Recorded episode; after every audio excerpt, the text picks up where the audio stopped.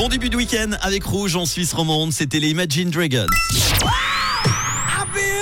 La bonne nouvelle du jour vient d'Argovie, une bonne nouvelle d'ailleurs qui pourrait être aussi un truc de fou.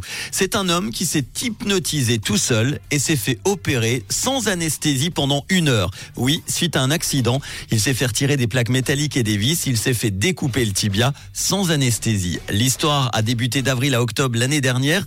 Daniel a suivi une formation de thérapie par l'hypnose. C'est là qu'il a appris que l'hypnose permet d'agir sur la perception de la douleur. Même les interventions chirurgicales seraient donc sans anesthésie lorsque sa propre opération est arrivée. Il a donc voulu en avoir le cœur net. Un débutant en hypnose comme lui peut-il déjà réaliser une telle opération?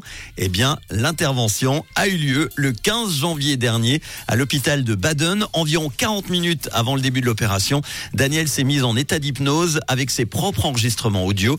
Pendant l'opération, l'Argovien a quand même ressenti certaines manipulations, comme des tiraillements lors de l'incision, des pincements lors de la sclérose et les points de suture, mais tout était supportable, a-t-il déclaré. En cas de douleur plus importante, l'équipe chirurgicale était prête évidemment à réagir à tout moment par une anesthésie locale ou une interruption, mais cela n'a pas été nécessaire. Avec sa partenaire d'hypnose, il a réussi à rester sous hypnose pendant une heure. Alors la manière dont l'Argovien s'est fait opérer est sensationnelle évidemment et constitue une première à l'hôpital cantonal de Baden.